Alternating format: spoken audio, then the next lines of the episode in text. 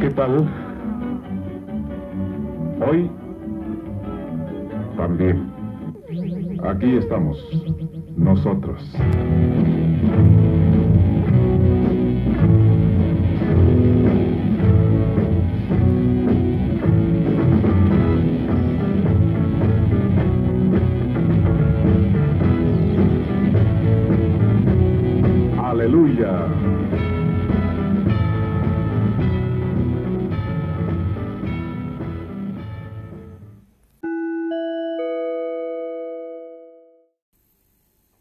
Hace muchos años, antes de que naciera Paula, en 1992, Luis Chitarroni sacó su primer libro, Siluetas. Yo tengo acá esa primera edición porque yo la reseñé para la revista Espacios. Y es un libro que me deslumbró. Creo que es una obra maestra. Ya una temprana obra maestra para un escritor, un escritor tan exquisito, tan profundamente literario que a veces se hace difícil entrar en sus retruécanos como pasa con Vladimir Nabokov o Gerardo Denis, a quienes él admira. Conocí a Chitarroni en una de las primeras reuniones de la revista Sitio, a donde los dos escribíamos. Lo recuerdo con el pelo muy negro y ensortijado y la barba negra y por supuesto flaco como yo, como era yo. Todos eran tipos grandes para nosotros, grandes y, y no sé si llamarlos consagrados, pero, pero sí asentados en la literatura. Aunque pensándolo desde ahora, también eran tipos jóvenes salvo tal vez Ramón Alcalde, que era el más grande y el maestro de todos. Pero estaba Luis Guzmán, que recién estaba publicando su segundo libro, su tercer libro en realidad, había publicado El Frasquito, después Brillos y después En el Corazón de Junio. En, eso, en, en ese momento estaba Eduardo Gruner, que era una pura potencialidad, pero había publicado muy poco. Y, y no recuerdo quiénes más estaban. Tal vez estaba Luis Tonis, que estaba muy cerca de la revista y del grupo. Y yo había llegado allí porque admiraba a Luis Guzmán. Yo había leído Brillos totalmente deslumbrado por su prosa, y había escrito un texto donde relacionaba ese libro con eh, un modo de composición pictórica de Salvador Dalí, y le di ese libro a mi compañera del Instituto de Literatura Hispanoamericana, que era María Inés Indart, no ese libro, ese texto, porque ella me dijo que su marido era amigo de Luis Guzmán. Y cuando Luis Guzmán leyó ese texto, me llamó para formar parte de la revista, donde publiqué mi primer artículo sobre Lugones, la reseña sobre el entenado, de la que habían salido muy pocos textos, y después la reseña sobre En el corazón de junio, de Luis Guzmán. Y ahí me encontré a Luis Chitarroni. Así que desde entonces, que éramos muy, muy jóvenes, no teníamos 30 años, nos tuvimos una mutua simpatía, pero nunca fuimos amigos. Y él tendió algunos puentes, pero yo nunca pude sentarme a hablar con él. No sé por qué. Y luego eh, yo me desconecté de, del ambiente literario, digamos así, no académico, cosa que deploré siempre, porque en realidad yo no había entrado por la Universidad de la Literatura, sino por las revistas, por la literatura misma.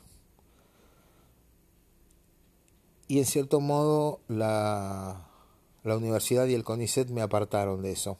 Pero como tampoco estaba contento con el, eh, con el sistema universitario, tampoco me metí de lleno en una cátedra como hicieron todos mis compañeros.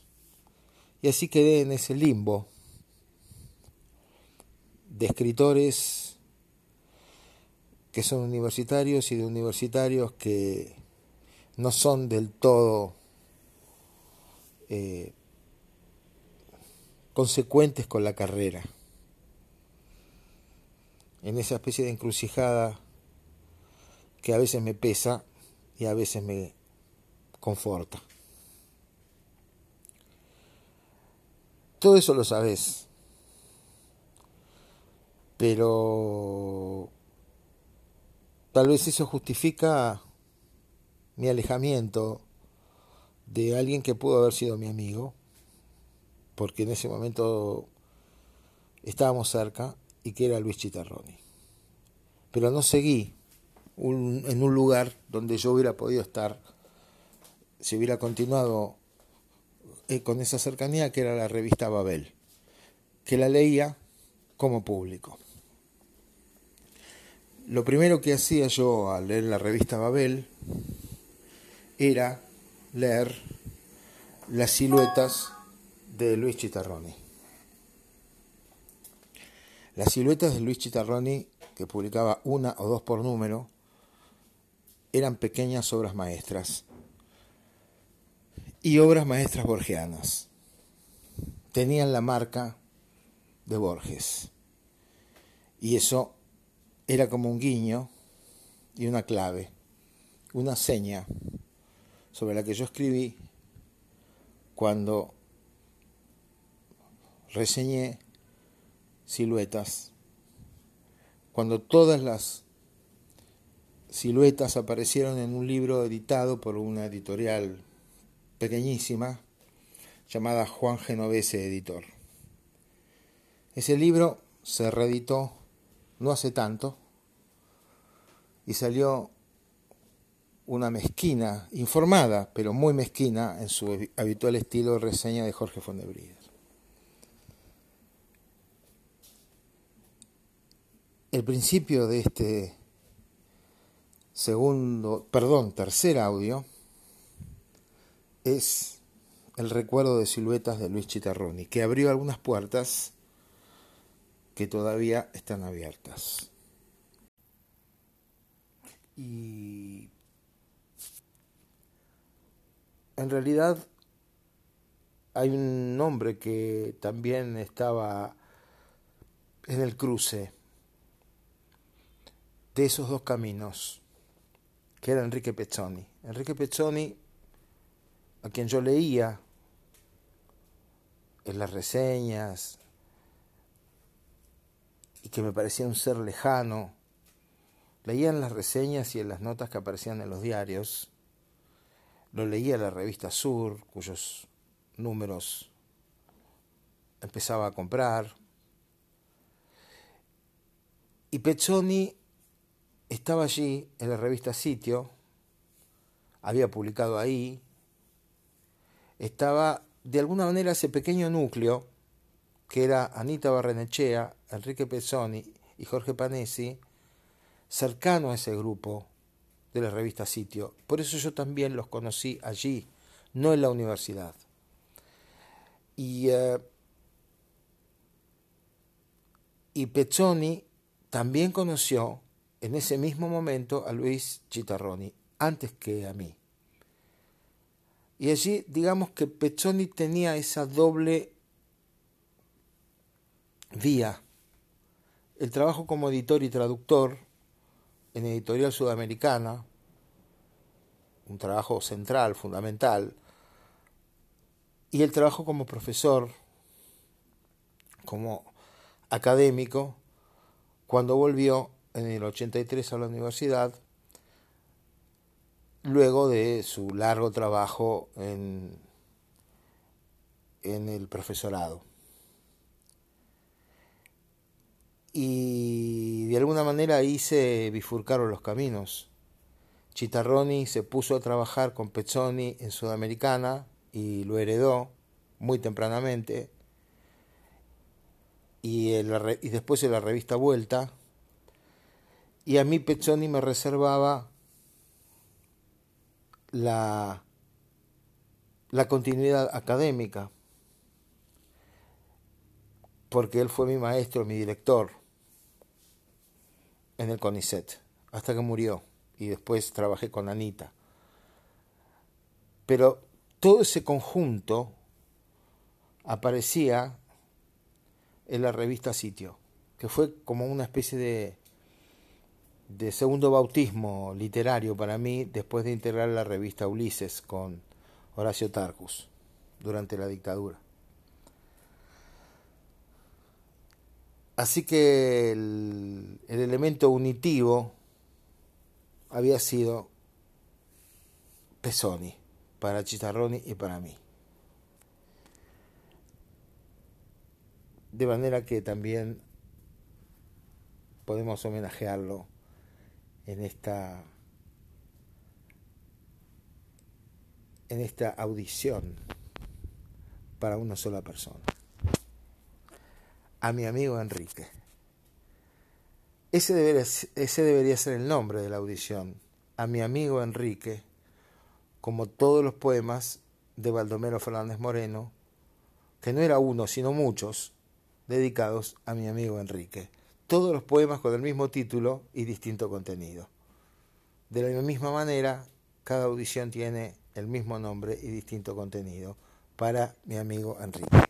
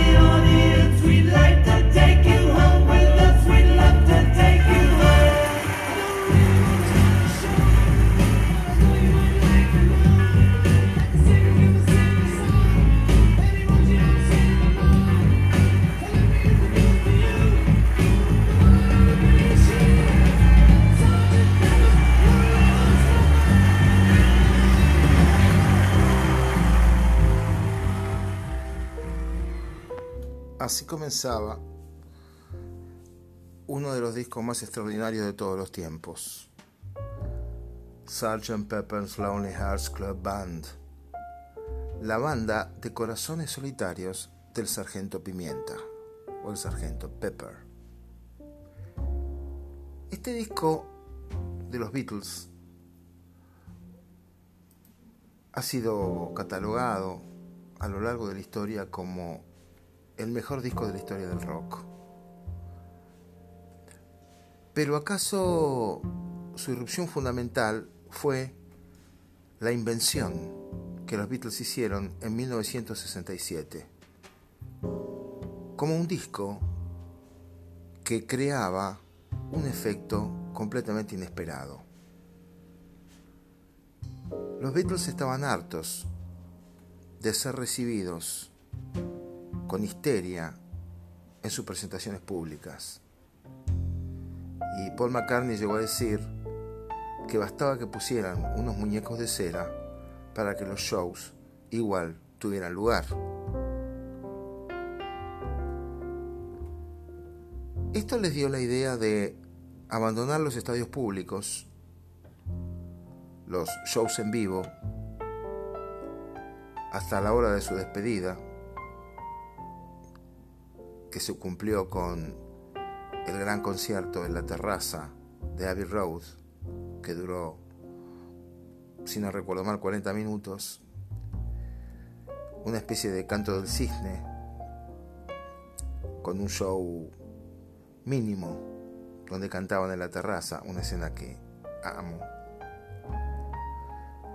Pero en este caso lo que propusieron, y fue una idea que se le ocurrió a Paul en un viaje de Nairobi a Londres, es transformarse en una banda de pueblo, una banda militar eduardiana, una banda que tocara instrumentos de viento y que fuera representada por ellos mismos con un disfraz. El disco comenzaría celebrando el show, que es lo que escuchamos, el show que iniciaba la banda de corazones solitarios del sargento Pepper. Y estas figuras icónicas, esas figuras de los Beatles en que están con el pelo corto y ese bigote largo y espeso, y esos uniformes, el amarillo para John Lennon y la tuba, el color fucsia para Ringo y la trompeta, el color celeste para Paul, llevando un corno inglés, y el color rojo para George, llevando una flauta, esa figura integró una de las tapas más célebres, si no la más célebre, tal vez junto con eh, otras dos tapas creadas por Andy Warhol para los Rolling Stones. Eh, no, perdón, una, una la, de Sticky Finger, creada por Andy Warhol, donde hay una cremallera en el jean que se puede abrir, y la otra tapa que es una banana. Eh, para la banda de Lou Reed y Velvet Underground, ¿no? Pero esta, esta etapa que hizo un artista pop de los años 60, en el año 67, la famosa tapa del disco fue parte de su creación, parte de su irrupción. La tapa fue creada por Peter Parker, perdón, Peter Parker es el hombre araña, perdón, Peter Blake. Peter Blake en 1967 hizo la tapa que tenía una serie de personalidades que rodeaban a los Beatles. enmascarados como la banda del Sargento Pimienta. Al lado había cuatro imágenes de cera de los Beatles, con una cara algo melancólica que provenía del Museo de Madame Tussauds. Y estos iconos que eran figuras recortadas en cartón, que era como una especie de, de acompañamiento y a la vez de público de los Beatles, habían sido elegidas por ellos mismos para acompañarlos. Está la cara de Marlon Brando, de Dylan Thomas, de Aldous Huxley, de Joyce, de Laurel y Hardy, de Fred Astaire, de Marilyn Monroe, de William Burroughs, de Johnny Weissmuller, de Marlene Dietrich, de Lewis Carroll, de Lawrence de Arabia, de Bob Dylan, de Stockhausen, de Mae West, de Aubrey Beardsley, de algunos maniquíes, de Bernard Shaw, de Jung, de Edgar Poe, de Tony Curtis, de Tyrone Power, de Livingstone, de Stephen Crane. Figuras, algunas no tan conocidas por nosotros. Wells y Marx, pero también Tom Mix y Sonny Liston, un boxeador que quedó eclipsado por Cassius Clay, pero que en los años de ese disco era campeón mundial de los pesos pesados. Todas estas figuras detenidas formaron una constelación irrumpieron allí junto con este disco extraordinario. Y cuando Luis Chitarroni escribió Las siluetas y publicó el libro, escribió algo en el prólogo que me capturó cuando hice la reseña, dado que tenemos casi la misma edad y tuvimos fuerte, ese fuerte impacto a los 10 o 11 años de esa etapa, de ese disco, de esa música. Escribió Chitarroni. La fantasía instigadora de siluetas es una concepción infantil de la lectura, como una especie de Sgt. Pepper's Lonely Hearts Club Band, una reunión en la que los invitados hacen rostro y a la que asisto. De hecho, no solo el álbum de los Beatles, sino el collage de Peter Blake que ilustra la tapa me han obsesionado desde la infancia. Y a esa pasión pueril por una mundanidad presuntamente simbólica, solo hay que agregar un aspecto frívolo adicional. Mi gusto por los catálogos y las listas.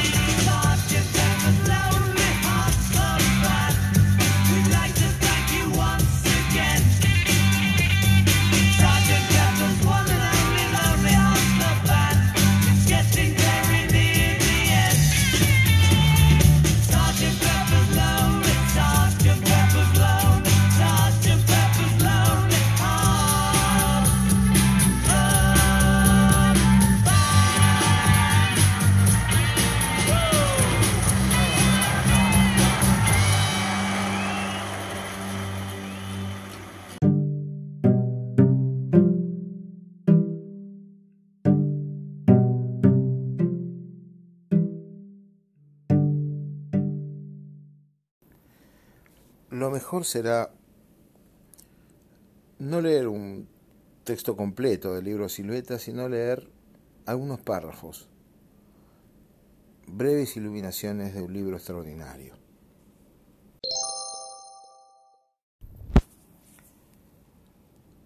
Susandrade.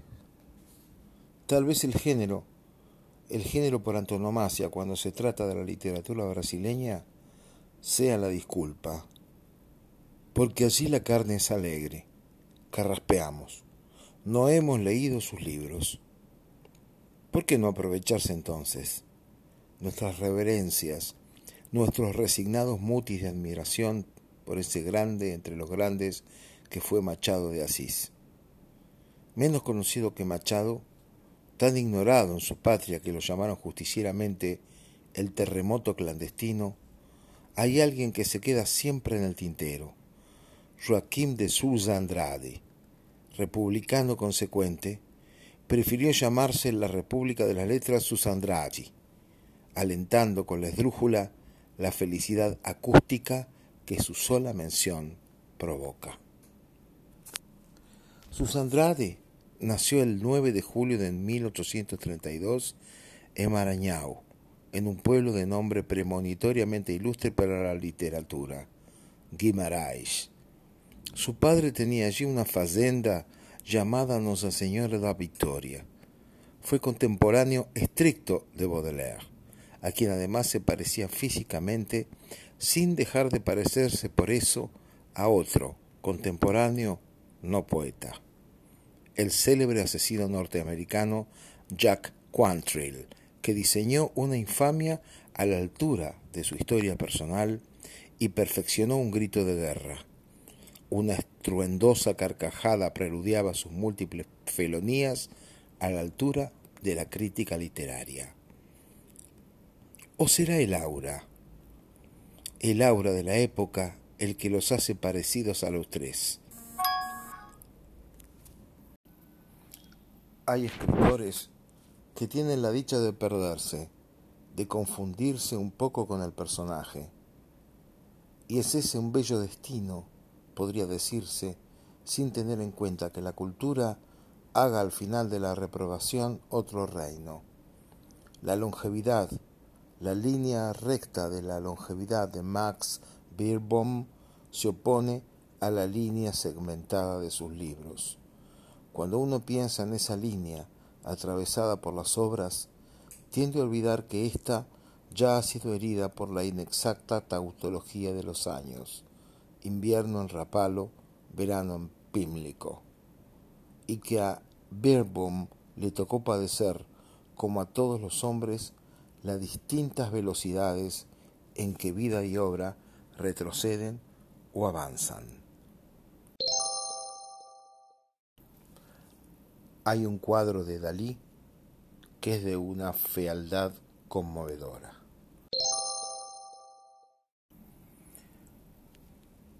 Según los testimonios, Ford Maddox Ford es menos un escritor que el pretexto perfecto para una teoría sobre el arte de injuriar.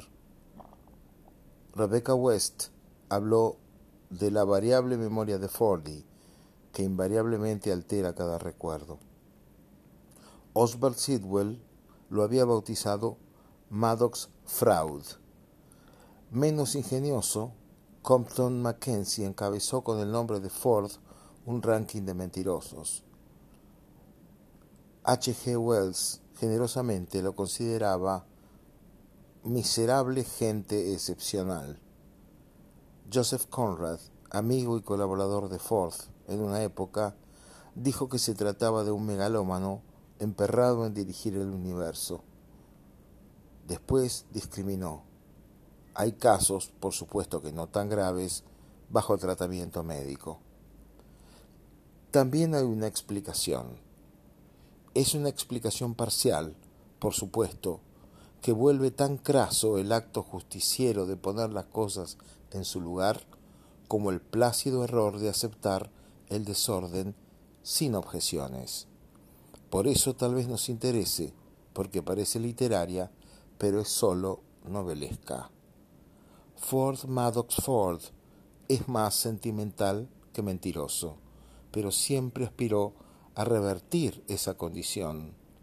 La mentira le parecía más artística que el fracaso. Cuando advirtió que la tarea resultaba imposible, aun para alguien con menos talento, la vida, su vida, que imaginó como una agenda personal, era ya un archivo de inexactitudes, una enciclopedia de errores.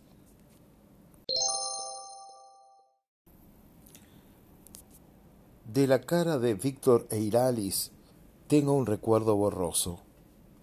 En 1981, cuando lo vi la primera vez, se ganaba la vida trabajando de corrector, mientras yo creía perderla trabajando de periodista.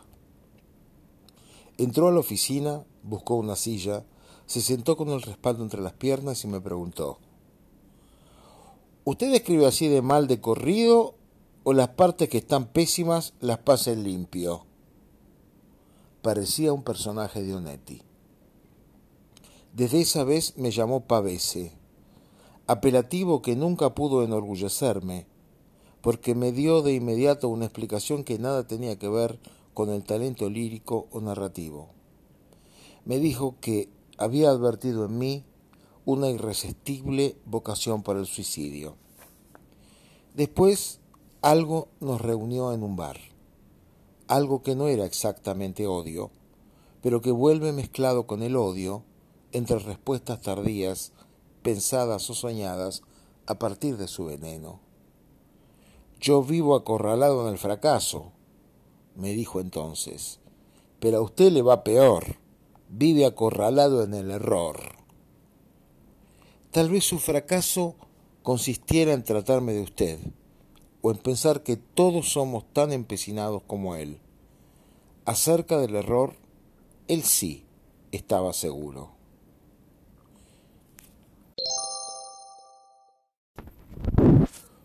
Una noche de 1930, después de una comida en la que abundaron el gorgonzola y los vinos portugueses, el escritor japonés Tanisaki Yunichiro y su amigo, el poeta y novelista Sato Haruo, conversaban casi sin imponerse sorpresas sobre las últimas películas de Hollywood.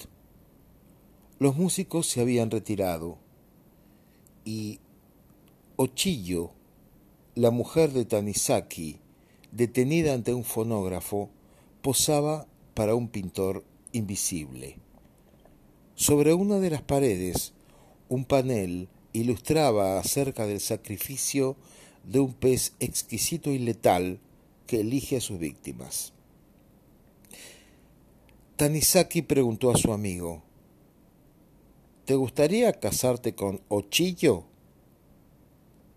La noche era holgada, dispersa.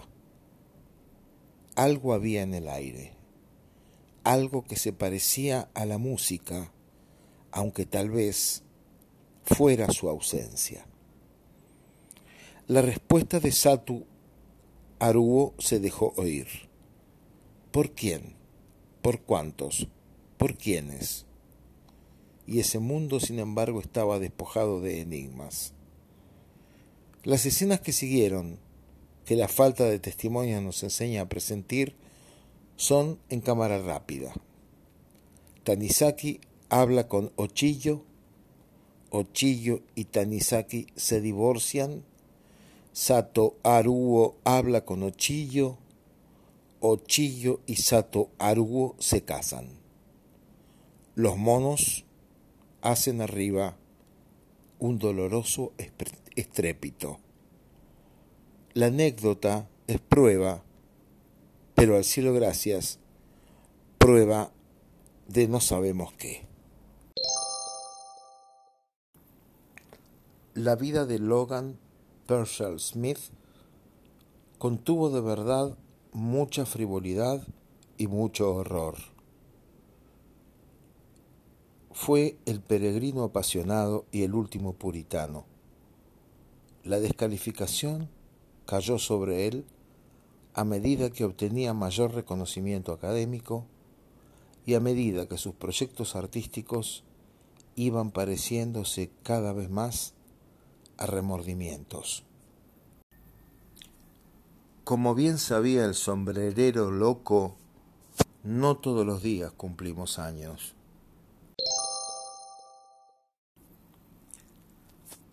Las vidas múltiples de los biografiados pueden desaparecer en una línea empeñosa que el biógrafo lee mientras su propia vida desaparece también, se confunde con la de otros.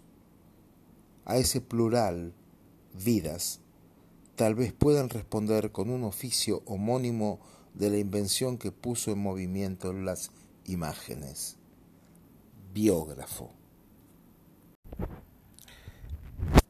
People, cantaba Barbara Streisand. Gente. Hablar de la gente, contar acerca de la gente, informar acerca de la gente, relatar acerca de la gente.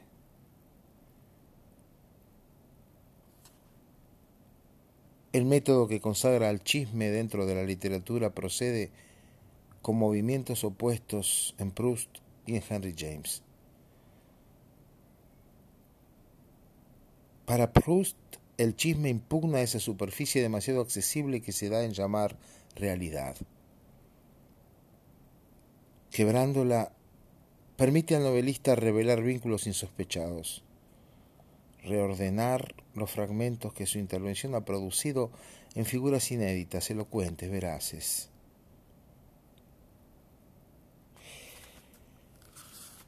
Así Edgardo Kosaninsky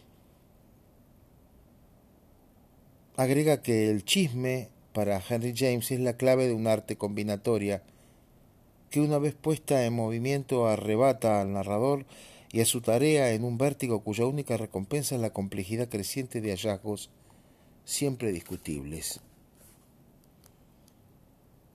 Pero lo cierto es que transmitir el chisme de boca en boca o contar un chisme es hablar de la gente. Kosarinsky resume en un pequeñísimo artículo llamado El relato indefendible aquella tesis lejana que había surgido de la frecuentación de un seminario de Bartes Luego,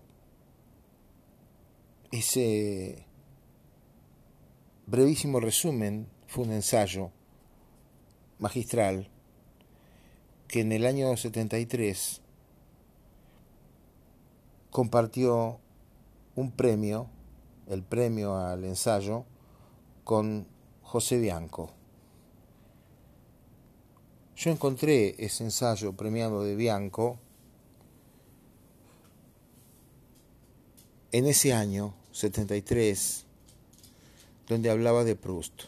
Fue una de las primeras referencias que tuve de Proust. Y también hablaba de otro extraordinario escritor más secreto, más liviano, más esporádico, que se llamó Paul Leotot y que escribió un diario personal, el Journal, el famoso Journal de Leoto. Ese ensayo de Bianco se compartía con este otro de Kosarinsky, que luego encabezó un libro delicioso llamado Museo del Chisme, al que siguió una versión aumentada llamada Nuevo Museo del Chisme. Lo más delicioso de ese libro, sin embargo, no es el prólogo, sino los chismes. Los chismes contados por Kosarinsky. Eso también son pequeñas historias, vidas breves. Por ejemplo, el texto número 15 que dice, en una fecha que ya nadie podrá precisar, llegan al mismo tiempo ante la puerta giratoria de un hotel madrileño, Valle Inclán y Benavente. Vacilan ante ella, inseguros de a quién corresponde la precedencia. Finalmente Valle Inclán, impaciente, airado, pasa mascullando. Yo no le cedo el paso a un puto. Benavente, sumiso, sonriente, murmura. Yo sí. Invitado a la mesa de una distinguida anfitriona, Paul Valéry sintió surgir imperiosa la emisión del gas, inevitablemente sonoro, imposible de reprimir. En el momento fatídico, movió su silla para que el ruido de las patas sobre el parquet cubriese el de sus entrañas. El ardid, desde luego, fracasó. Ninguno de los invitados, imperturbables, se permitió una mirada, menos aún una sonrisa. Pero minutos más tarde la dueña de casa, literata y femme d'esprit, comentó Parfois même un grand poète a du mal à trouver une rime. A veces, hasta a un gran poeta le resulta difícil encontrar una rima.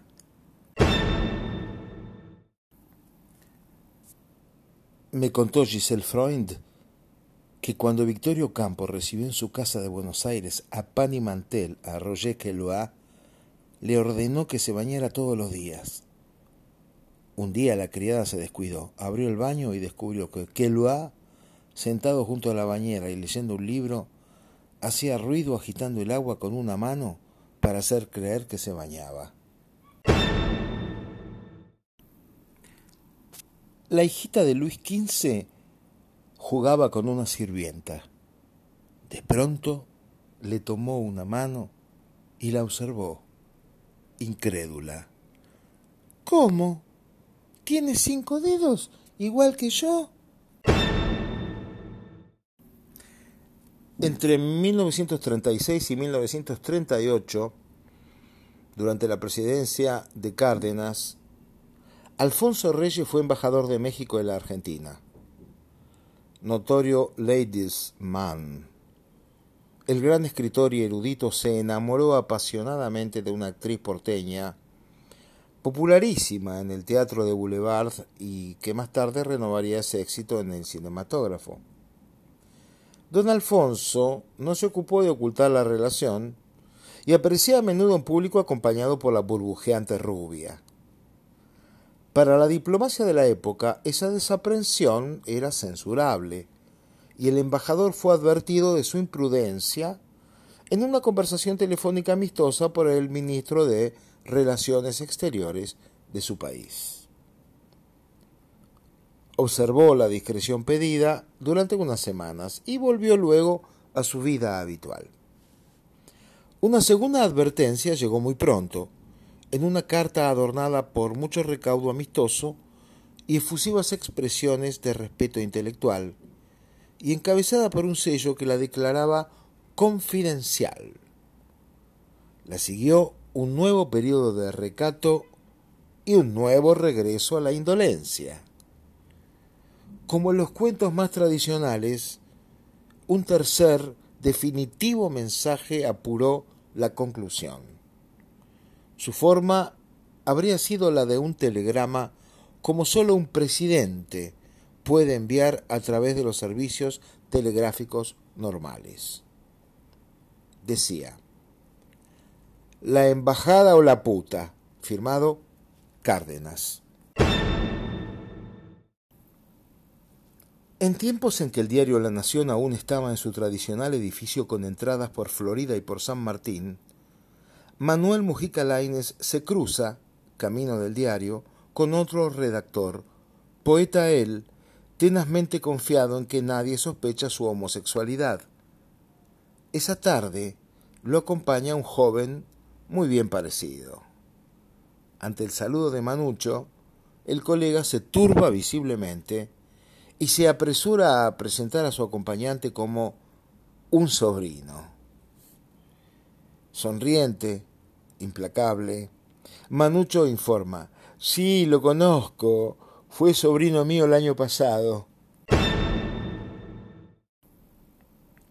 A principios de los años 50, Victoria Ocampo decide publicar en Sur una traducción de The Mint, el relato autobiográfico de su admirado T. L. Lawrence, el autor de los siete pilares de la sabiduría, donde éste describe con crudeza la vida de cuartel de los pilotos de la RAF, la Real Air Force.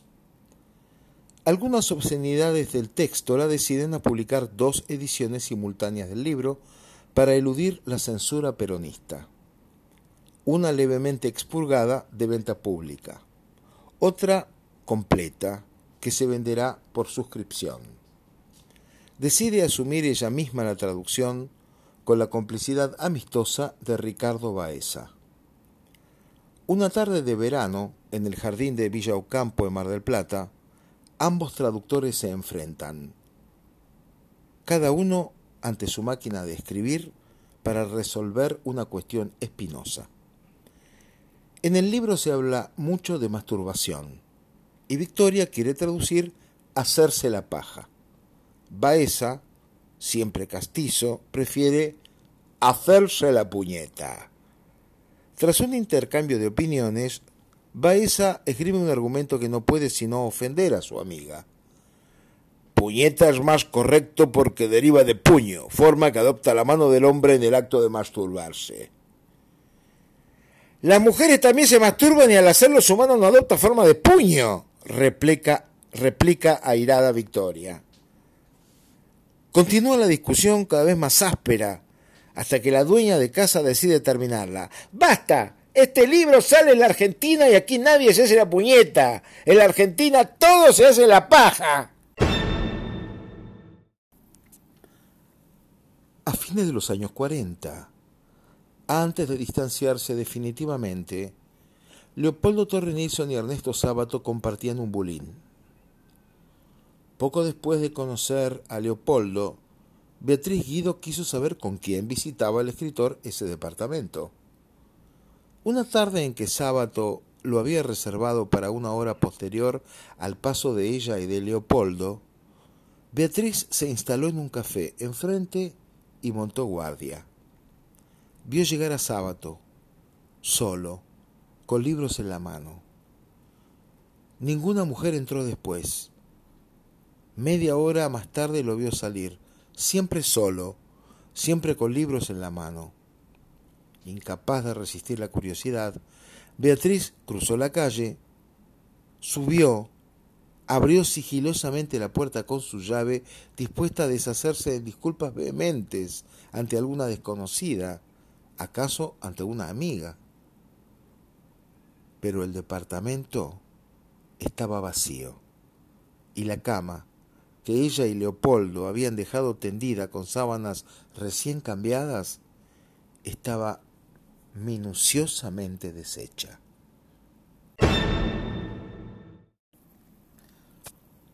Durante una campaña pacificadora en territorio ranquel, el gran escritor argentino del siglo XIX, improvisado militar para eludir a una genealogía inoportuna, observa que muchos soldados y suboficiales satisfacen entre sí sus urgencias sexuales.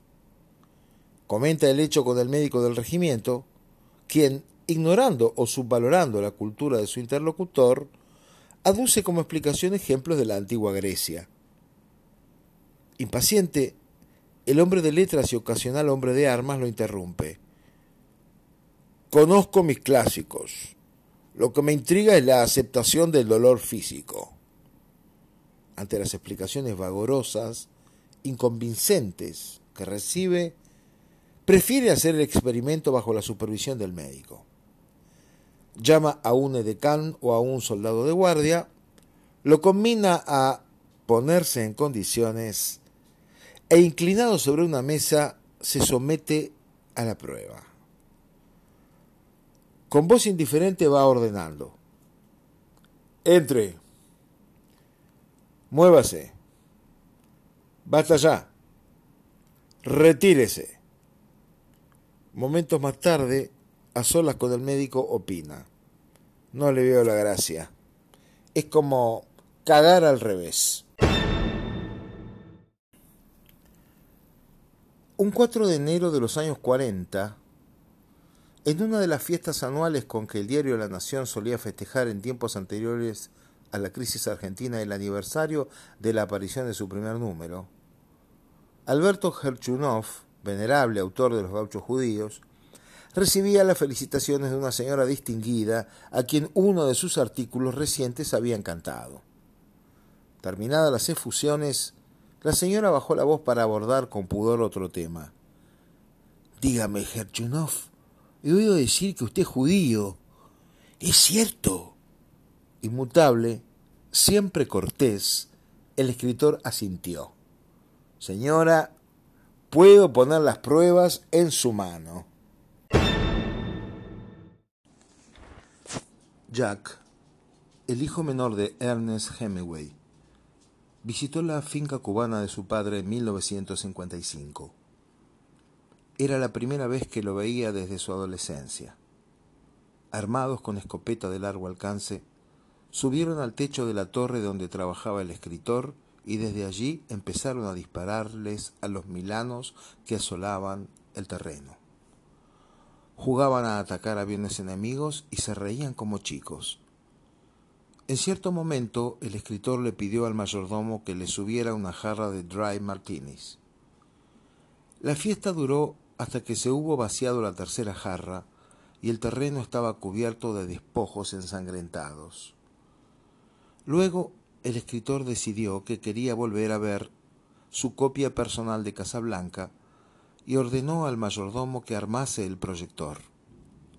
Estremecido, balbuceante, lloró ante la belleza de Ingrid Bergman.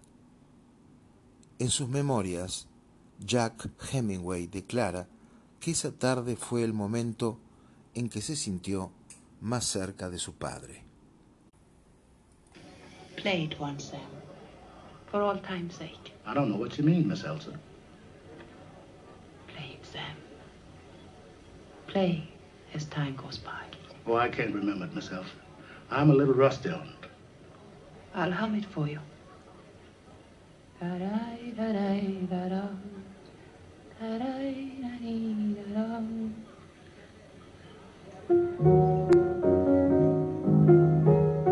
it, Sam. You must remember this. A kiss is just a kiss, a sigh is just a sigh.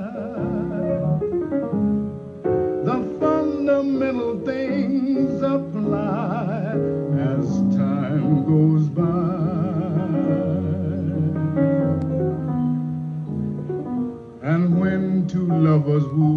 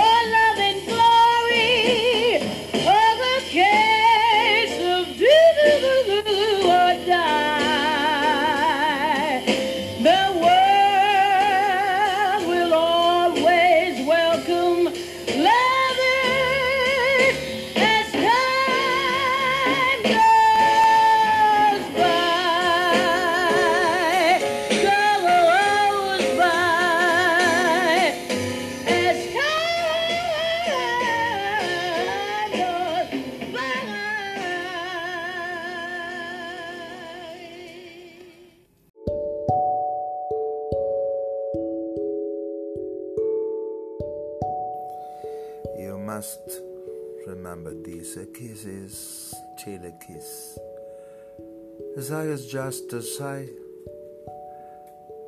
The fundamental things apply as time goes by. I want to lovers who they still say I love you, or that you can't rely. Tienes que recordar esto, un beso sigue siendo un beso. Un suspiro es solo un suspiro. Las cosas esenciales tienen valor según pasan los años. Y cuando los amantes se cortejan, aún se dicen te quiero. En eso puedes confiar. No importa qué depare el futuro, según pasen los años.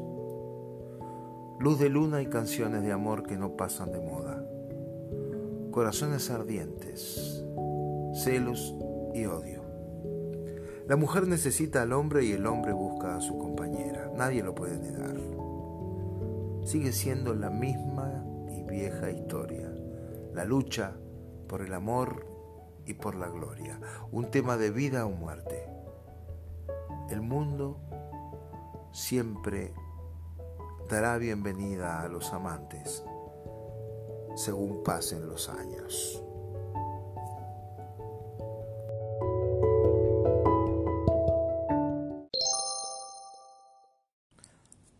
Hablar de la vida de otros. Uno de los textos que me dieron curiosidad por muchos años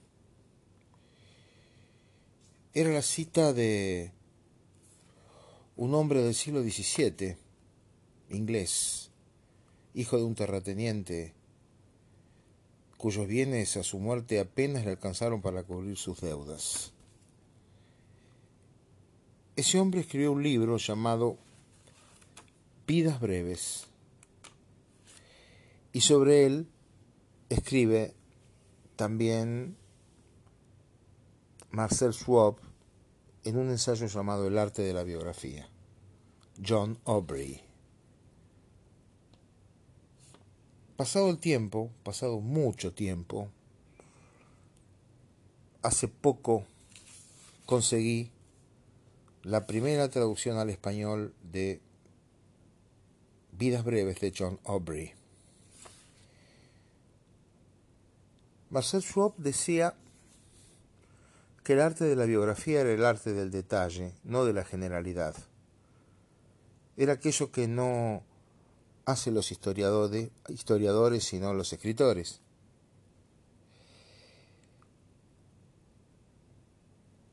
Y lo más sorprendente de Aubrey es que con grandes hombres es extremadamente detallista y por momentos tan trivial en sus comentarios que lo vuelve un episodio cómico. Schwab decía que el arte es todo lo contrario de las ideas generales, porque solo describe lo individual, lo único. No clasifica, desclasifica. Y decía de Aubrey que no sintió jamás la necesidad de establecer una relación entre los detalles individuales y las ideas de orden general. Le bastaba que otros hubiesen consagrado a la celebridad a los hombres que le interesaban. La mayor parte del tiempo no se sabe si se trata de un matemático, de un estadista, de un poeta o de un relojero. Pero todos ellos presentan un rasgo único que lo diferencia para siempre del resto de los hombres.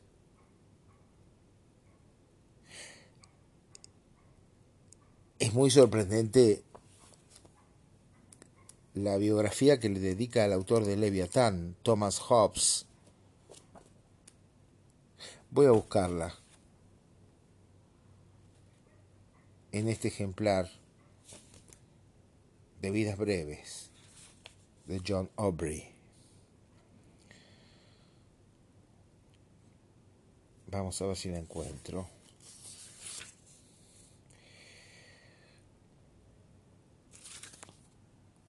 Aquí está. Por ejemplo, este fragmento. Hobbes tenía ya 40 años antes de interesarse por la geometría, lo que sucedió accidentalmente. Estando en la biblioteca de un caballero, vio los elementos de Euclides que yacían abiertos en la proposición 47 del primer libro leyó la proposición. Por Dios, dijo, esto es imposible. Y entonces leyó la demostración, que lo refería a tal prueba, que lo refería a tal otra, que también leyó, y así sucesivamente, hasta que por último se convenció de esa verdad. Esto lo hizo enamorarse de la geometría. He oído decir al señor Jonas Moore y a otros que fue una lástima que no comenzara el estudio de las matemáticas antes, porque una cabeza como la suya hubiera hecho grandes progresos. Si así lo hubiera hecho, no habría estado tan expuesto frente a sus enemigos, conocedores de las matemáticas. Pero se puede decir de él, como uno dice de Joseph Scaliger, que donde yerra, yerra tan ingeniosamente que uno preferiría equivocarse con él que dar en el blanco con clavio. He escuchado decir a Hobbes que solía dibujar líneas en su muslo y en las sábanas cuando estaba en la cama y también multiplicar y dividir. A menudo se quejaba de que el álgebra aunque muy útil, era admirada en exceso, y a esto se debía que los hombres no meditaran ni consideraran tanto la naturaleza y el poder de las líneas, lo cual era una gran pérdida para el crecimiento de la geometría. En esto, aunque el álgebra funciona escasamente bien y rápido en las líneas rectas, no corta ni pincha en la geometría de los sólidos. Y hablando de la cabeza de Thomas Hobbes, decía lo siguiente. Cabeza. En su vejez fue muy calvo, lo que llamaba a la veneración, y sin embargo dentro de su casa solía estudiar y sentarse con la cabeza descubierta, y decía que nunca se le había enfriado, y que la mayor dificultad era mantener alejadas las moscas que libaban en su calva.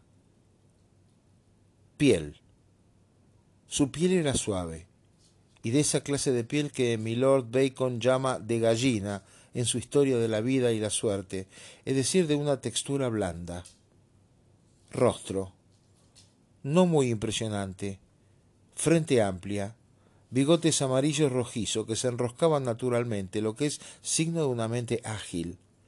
Debajo estaba afeitado al ras, excepto por un pequeño punto debajo del labio no porque la naturaleza no lo hubiera dotado de una barba venerable, sino que siendo bien humorado y alegre no le interesaba afectar austeridad o una apariencia grave y severa.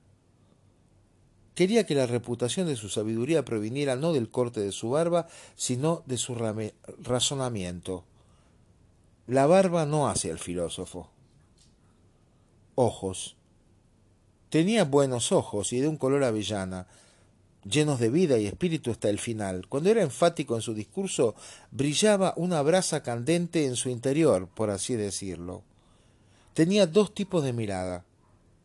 Cuando se reía, decía algo ingenioso y estaba de buen humor, escasamente se podían ver sus ojos, pero de a poco, cuando hablaba seriamente y con determinación, abría sus ojos muy redondos, es decir, sus párpados. Tenía ojos medianos, ni muy grandes ni muy pequeños. Estatura. Medía poco más de seis pies de alto y caminaba más o menos erguido o muy erguido, considerando su avanzada edad. Sus libros. Tenía pocos libros. Nunca vi, ni tampoco Sir William Petty, más de media docena a su alrededor en su estudio. Homero y Virgilio se encontraban comúnmente sobre su mesa, a veces Genofonte, o alguna historia plausible del Antiguo Testamento en griego o algo por el estilo. Lecturas. Leyó mucho, si se considera su larga vida, pero meditaba mucho más de lo que leía. Acostumbraba a decir que si hubiera leído tanto como otros hombres, no sabría más que otros hombres. Su droga. Rara vez usaba alguna droga.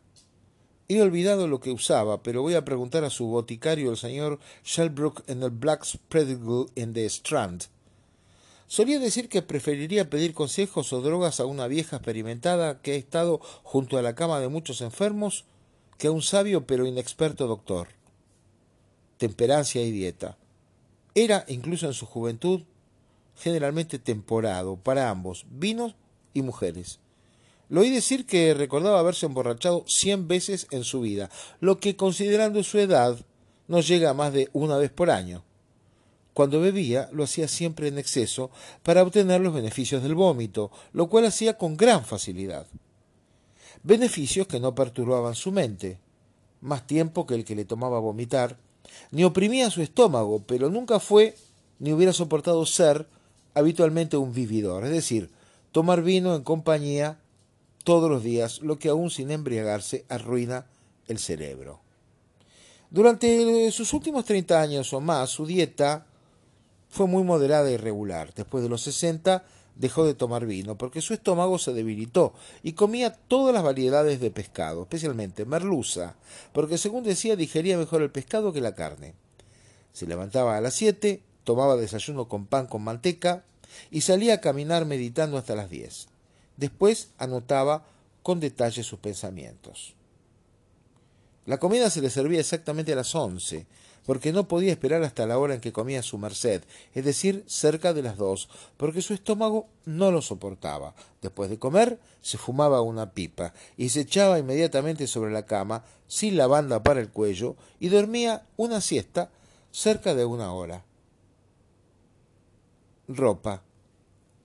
En clima frío normalmente llevaba un abrigo de terciopelo negro forrado con piel por dentro, si no algún otro abrigo también forrado, pero usaba todo el año unas especies de calzas de cuero español enlazadas y amarradas a los lados con cintas negras. Parálisis agitante. Tenía parálisis agitante en las manos, lo que comenzó en Francia antes del año 1650 y que aumentó gradualmente desde entonces chismes y envidia. Su trabajo era observado con envidia que se traducía en rumores y falsa información sobre él. Por ejemplo, uno muy común era que tenía miedo de estar solo en su pieza en la noche. Muchas veces le he escuchado decir que no tenía miedo de duendecillos, pero sí de que alguien lo golpeara la cabeza para obtener cinco o diez libras, lo que el ladrón podría pensar que guardaba en su pieza. Y varios otros cuentos igualmente falsos. Por ejemplo, hay una biografía de alguien llamado Richard Barton como el actor. Dice, Richard Barton, 1577-1640. El señor Robert Hooke de Gresham College me contó que Richard Barton tenía la pieza en Christchurch, que había sido del señor Barton, de quien se rumoreaba que a pesar de toda su astrología y su libro sobre la melancolía, terminó sus días ahorcándose en esa pieza.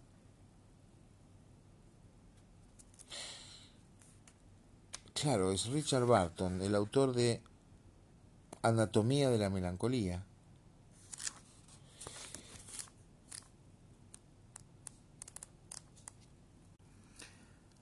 Así es la biografía de Thomas More, el autor de Utopía, según John Aubrey.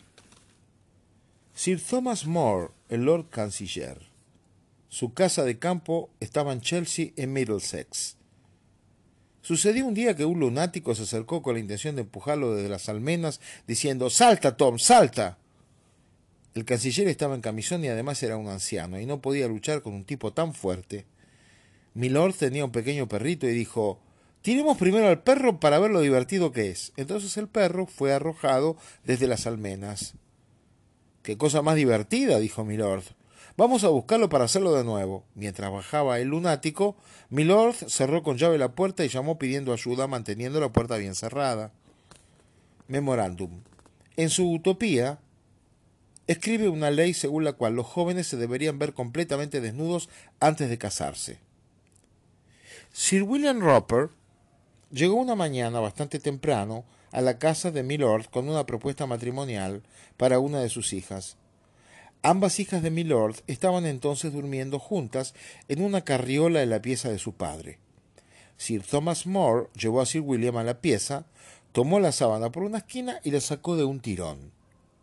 Estaban durmiendo de espaldas con los camisones recogidos hasta los hombros. Se despertaron y de inmediato se dieron vueltas sobre sus estómagos. Roper dijo, he visto ambos lados, y con una palmadita en las nalgas de una de ellas hizo su elección y dijo, usted es mía. Así pasó todo el asunto del cortejo. Este señor Roper tenía en un lienzo los retratos de Sir Thomas More, su mujer y todos sus hijos, dibujados por Hans Holbein en su casa en Kent. Su manera de hablar era extraordinariamente burlona. A caballo una noche, repentinamente hace la señal de la cruz con un amplio gesto y grita Jesus Christ. ¿No ven ese prodigioso dragón arriba en el cielo? Todos miraron. Uno no lo veía ni tampoco los otros lo vieron. Pero a la larga uno lo divisó y luego todos terminaron divisándolo. Pero en realidad no había tal aparición, él había abusado de su susceptibilidad. Después de ser decapitado, su tronco fue enterrado en la iglesia de Chelsea, cerca de la mitad del muro sur. Su cabeza fue exhibida en el puente de Londres. En su familia se cuenta la siguiente historia. Que un día una de sus hijas, pasando debajo del puente y mirando la cabeza de su padre, dijo Esa cabeza que tantas veces ha reposado sobre mi falda, por Dios, que se caiga sobre mi falda ahora. Recibió su deseo. La cabeza cayó en su falda y ahora está preservada en una cripta en la Catedral de Canterbury. El descendiente de Sir Thomas es el señor Moore de Chilton, en Herefordshire, en cuya casa, entre muchas otras cosas de gran valor saqueadas por los soldados, estaba su mandíbula que habían conservado como reliquia. Me parece extraño que en todos estos años no haya sido canonizado, porque lo merece profundamente de parte de la Iglesia. Y hay entonces también vidas de muertos, epitafios. En ese gran libro de pequeñas vidas o de epitafios que son poemas, uno de los libros más famosos de la poesía de los Estados Unidos, llamado Antología de Spoon River de Edgar Lee Masters. Es un libro de poesía que se lee como una novela de casi 250 personajes,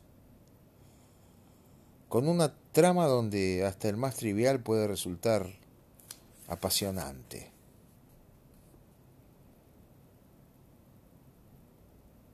Dicen los comentaristas que para comprender a fondo la originalidad y el sentido del libro de Edgar Lee Masters, que fue traducido parcialmente por Alberto Girri acá, ¿no?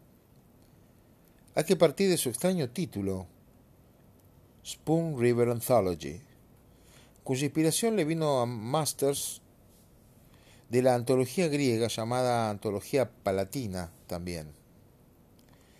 Porque no se trata de una antología en el sentido estricto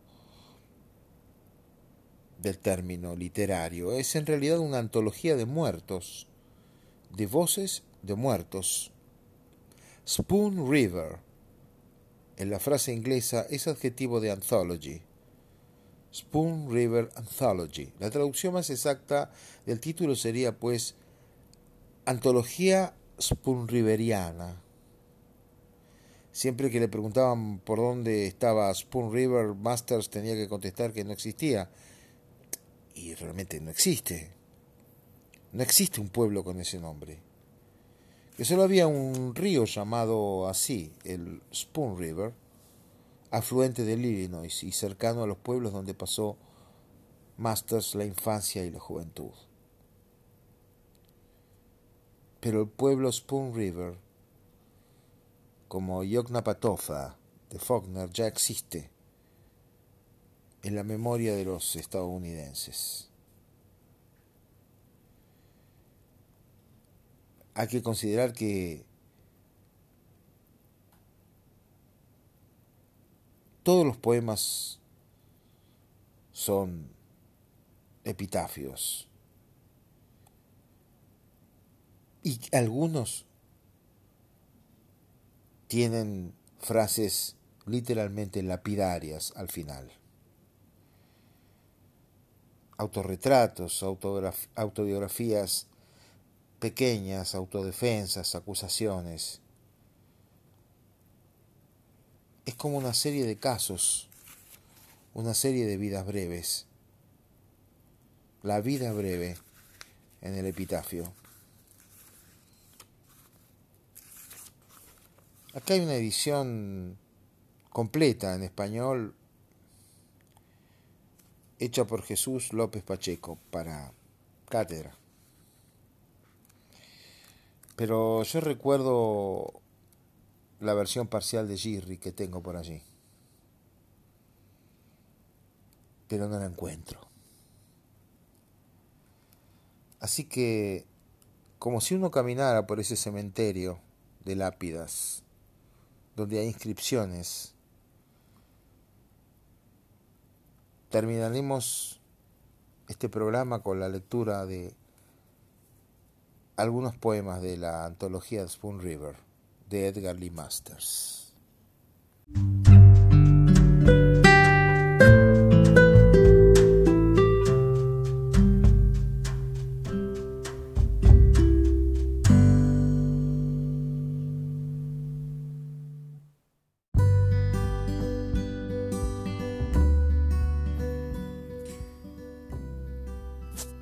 Isa Nutter.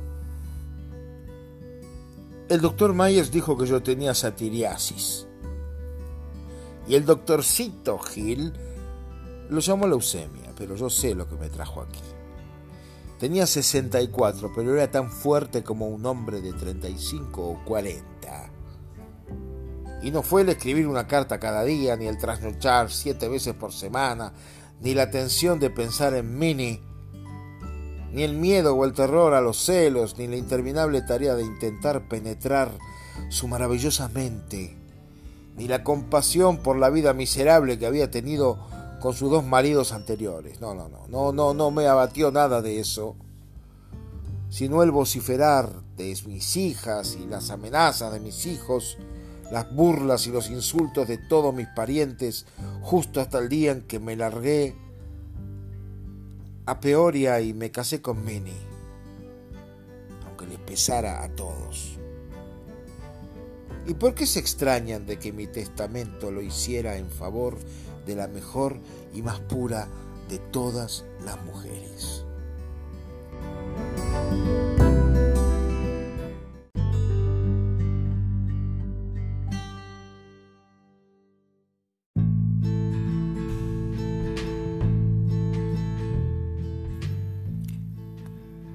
Juez del distrito. Observen, caminantes, la profunda erosión que han hecho en mi lápida el viento y la lluvia. Casi como si una némesis o un odio intangible se estuviera marcando sus tantos contra mí. Pero para destruir, no para conservar mi recuerdo. Yo en vida fui el juez del distrito que hacía muescas para decidir los casos por los tantos que se apuntaban los abogados, no por la justicia de la cuestión. Oh viento, oh lluvia, dejen mi lápida en paz, pues peor que la ira de los agraviados y las maldiciones de los pobres era mantenerme en silencio, aunque lo viera muy claro, sabiendo que hasta Hod Pat, el asesino, ahorcado por sentencia mía, era de alma inocente comparado conmigo.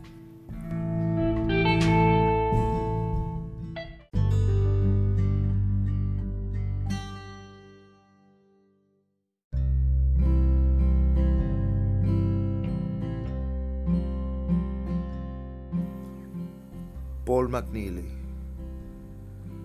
Mi querida Jane, mi encantadora Jane, ¿cómo entrabas escondidas en mi habitación donde yo yacía tan enfermo? Con tu cofia de enfermera y tus puños de lino. Me tomabas de la mano diciéndome con una sonrisa, usted no está tan enfermo, pronto estará bien y cómo la límpida solicitud de tus ojos caía en los míos como el rocío que se desliza hasta el corazón de una flor. Mi querida Jane, toda la fortuna de los McNeely no habría podido pagar los cuidados que me diste día y noche y noche y día, ni habría pagado tu sonrisa ni el calor de tu alma tus pequeñas manos posadas en mi frente. Jane, hasta que la llama de la vida se apagó en la oscuridad que hay sobre el disco de la noche, yo anhelé y esperé volver a estar bien para apoyar mi cabeza en tus pechos pequeños y estrecharte en un abrazo de amor. ¿Te dejó mi padre algo al morir, Jane? Mi querida Jane.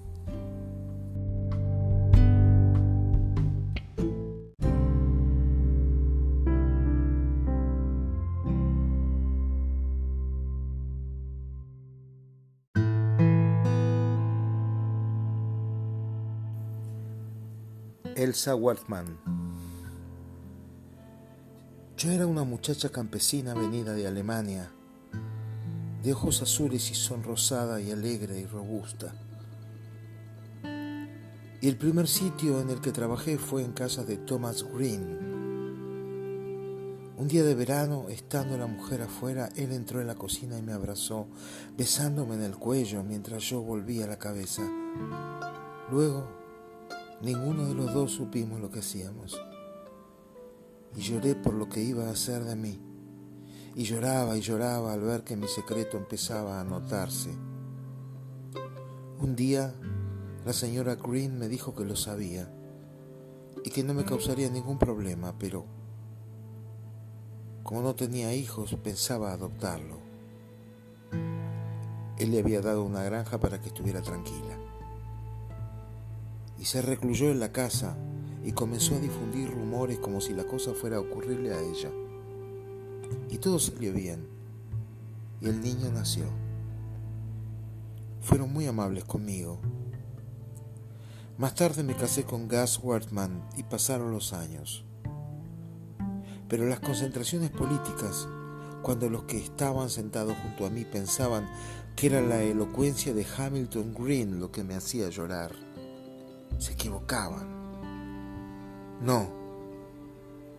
Yo quería gritar, Es mi hijo. Es mi hijo.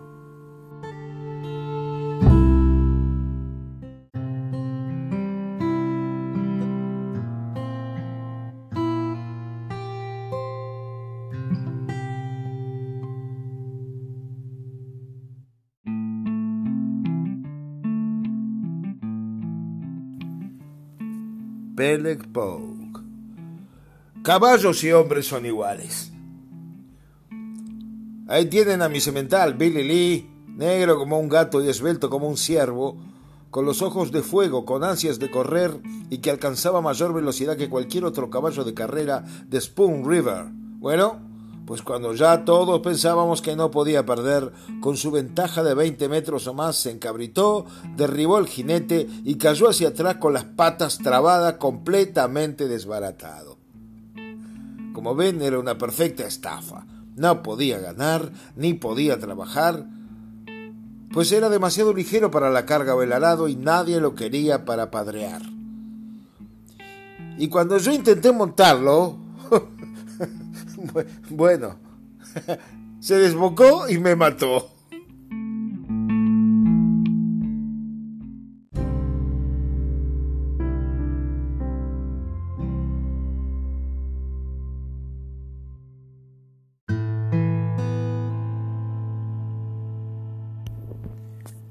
Henry Layton.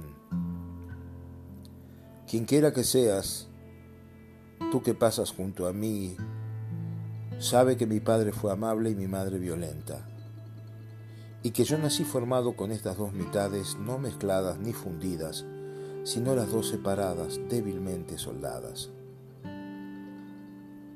Algunos de ustedes me veían amable, otros violento, otros las dos cosas pero ninguna de las dos mitades forjó mi ruina. Fue la desunión de las dos mitades, que nunca fueron parte la una de la otra, lo que me dejó convertido en un alma exánime.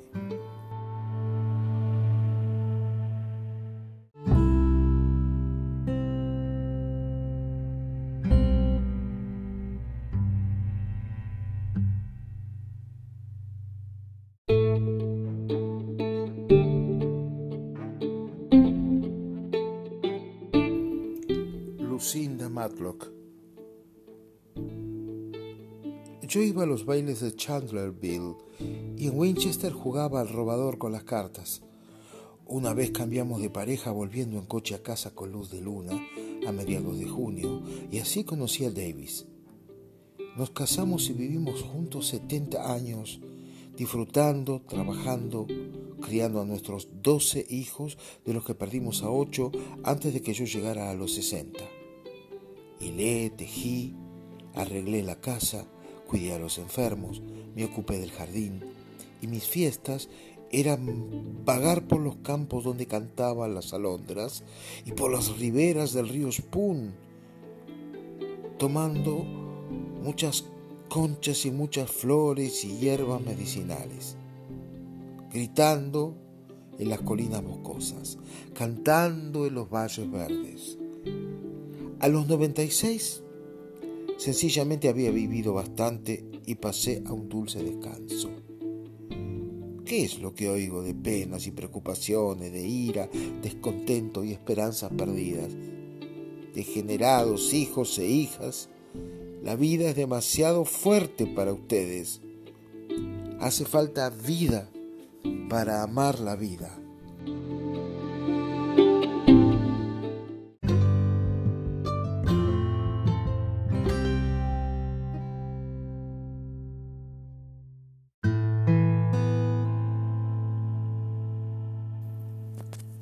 Elijah Browning. Yo estaba entre multitudes de niños que bailaban al pie de una montaña. Sopló una brisa del este y los barrió a todos como a hojas, llevándose a algunos ladera arriba. Todo había cambiado. Había ahora luces volantes y lunas místicas y música de sueño nos envolvió una nube. Cuando pasó todo había cambiado. Ahora yo estaba en medio de multitudes que peleaban.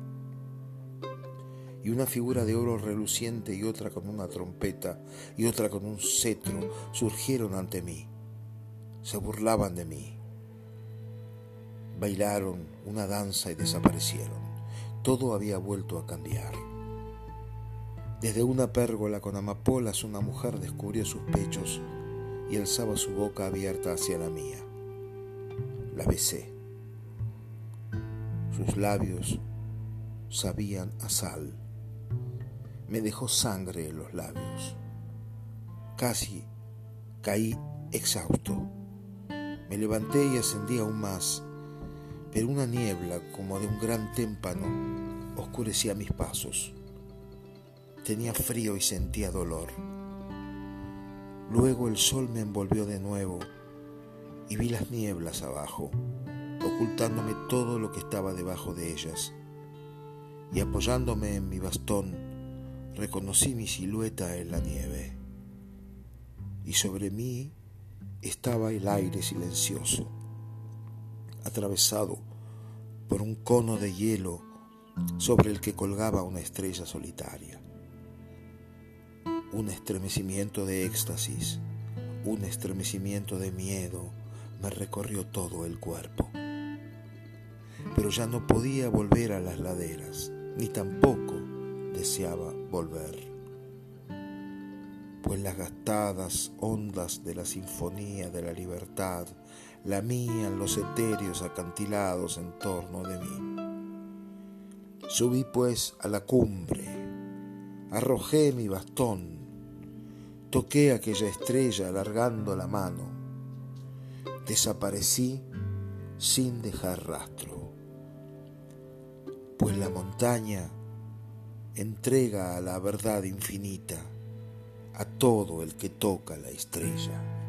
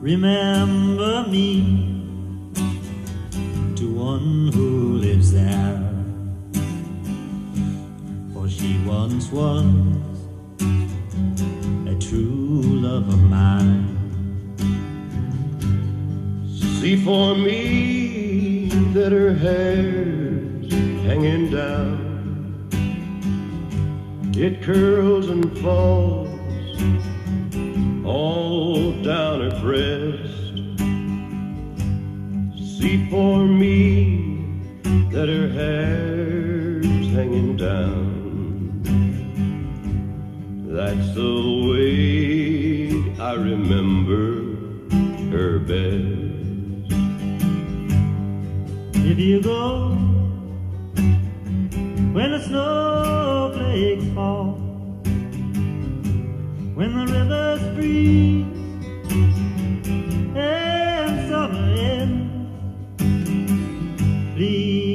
for me if she's wearing a coat so warm to keep her from the howling wind. If you're traveling in the North Country Fair,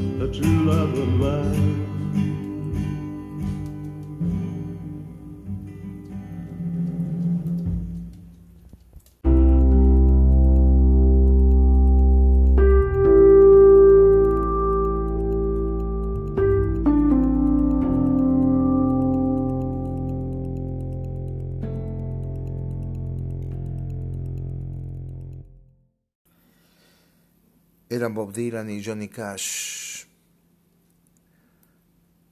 haciendo juntos ese poema de Dylan. Digo poema para cualquier canción de Dylan, que se llama Girl of the North Country, que se llama en español Chica del País del Norte. Dice, bien, si viajas a la feria del país del norte donde los vientos golpean fuerte la frontera, dale recuerdos de mi parte a una chica que vive allí. En otro tiempo ella fue mi verdadero amor.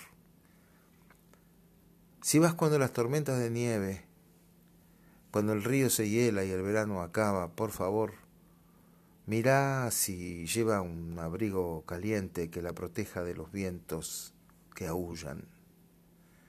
Por favor, mirá si sus cabellos cuelgan largos, si dan vueltas y vuelan sobre su pecho, por favor, mira por mí. Mira por mí si su cabello cae largo. De ese modo es como mejor la recuerdo. Me pregunto si me recuerda siquiera un poco. Muchas veces lo he pedido en la oscuridad de mi noche, en la claridad de mi día. Así que si viajas a la feria del país del norte donde los vientos golpean fuerte en la frontera, dale recuerdos de mi parte a una chica que vive allí. En otro tiempo ella fue mi verdadero amor.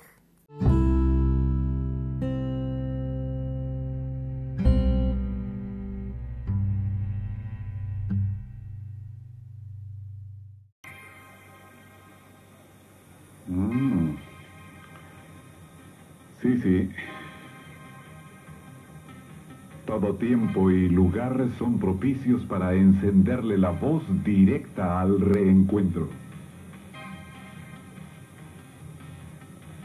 En la mañana puede ser el reencuentro. A la medianoche. De 9 a 2 de la mañana puede ser el reencuentro. ¿A qué hora no te reencontrarías tú conmigo? ¿Podrías decírmelo?